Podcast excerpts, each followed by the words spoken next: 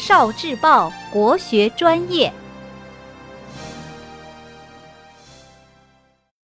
国学小书屋，《道德经》有和无。凿户有以为室，当其无，有室之用。故有之以为利，无之以为用。有的同学会想，无就是没有，当然有比无好多了。无真的不好吗？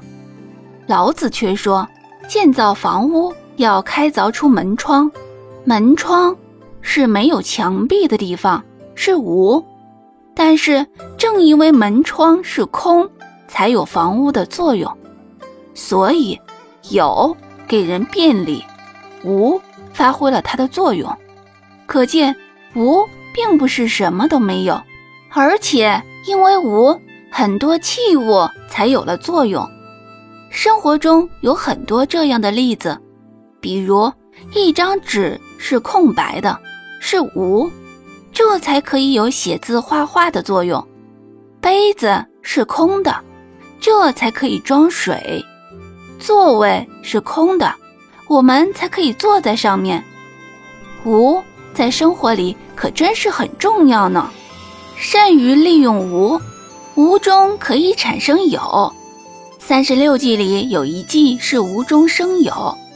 战国时，张仪对楚怀王说：“秦国愿意和楚国交好，要赠送六百里土地给楚国。”楚怀王信以为真，结果。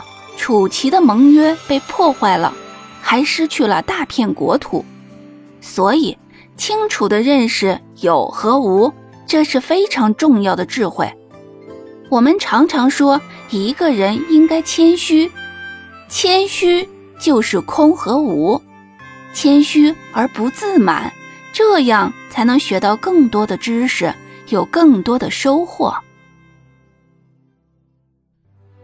聆听国学经典，汲取文化精髓，关注今生一九四九，伴您决胜大语文。